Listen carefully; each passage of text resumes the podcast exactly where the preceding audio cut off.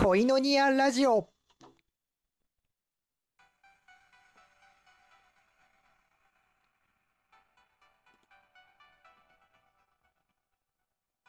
はい。恋のニアラジオ前回の続きです。えー今、こう3回にわたって、えー鳥をテーマに、えーゴスペルの曲をお紹介しております。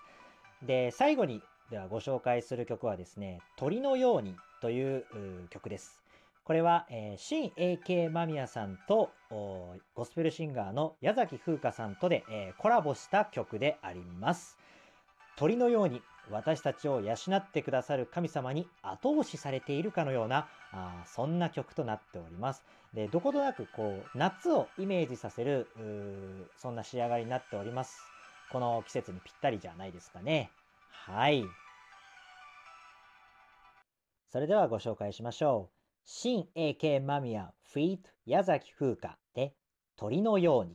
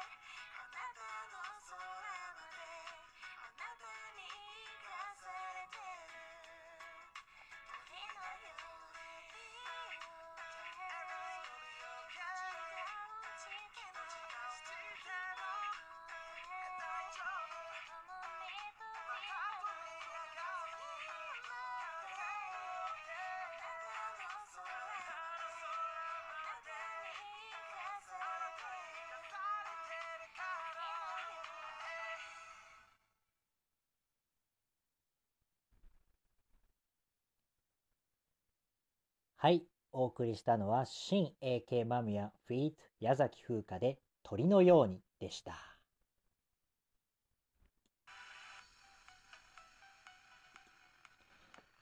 はい、えー、今回は3回にわたって、えー、鳥をテーマに、えー、ゴスペル曲を3曲ご紹介いたしました。いかがでしたでしょうか？えっ、ー、とね、まあ、あのー結構やっぱゴスペルシンガーの方もいろいろと鳥を結構モチーフに、あのーいつかは神様の、神様の御業によって、えー羽ばたく日が来るという、まあ、やっぱそういう励ましに結構よくよく鳥を用いる歌が多いのかなってそんな感じがします。それぞれ一人一人のゴスあのゴスペルシンガーさん一人一人のクリスチャンとしてのこう神様に助けられたという証を持って歌ってる方も多いので、えーまあ、皆さんも大いに励まされたらいいなと思います。でですねこれあの今回まあ、ゴスペル特集な鳥をテーマにしたんですけども次回もねまたあのいつか特集でゴスペル曲を紹介しようかなと思ってます。今度はですね今回先ほど最後に紹介した新 AK 間宮さんのね曲なんですけども先ほどは矢崎風花さんとコラボしたんですけども実は結構いろんなゴスペルシンガーの方とこうコラボしてる曲が多いんですよ一番最初にコラボしたあのナツさんナツさんとコラボした曲もご紹介したんですけれども他にもたくさんいますので、えー今回はあ次回はその新 AK 間宮さんのコラボ曲特集でもしようかなと思います。まあ、また3曲ぐらいあるかなと思いますので、えーよろしければあ聞いてください。えーまあここまで聞いてくださってありがとうございます。まあね今はあ GoTo トラベルとかをやってますけれども、まあ、コロナの感染者がねこうどんどんまた増えていく中で複雑な心境を抱えている方がねまあ多いと思いますよ。まあだからそれゆえね羽を伸ばしたくてもなんかこう完全にこう伸び伸びできないようなこうちょっともどかしいもやもやもやするようなまあそんな時期であるかと思いますけれどもまあこう鳥のように成長させてくださる方を見上げていつか伸び伸び羽をわーいと広げられる日が来ることを期待して待ち望んでみましょう。はい。えー今日はじゃあね、ここまでにしたいと思います。3回にわたって、えーゴスペル曲を紹介しました。ここまで聞いてくださりありがとうございます。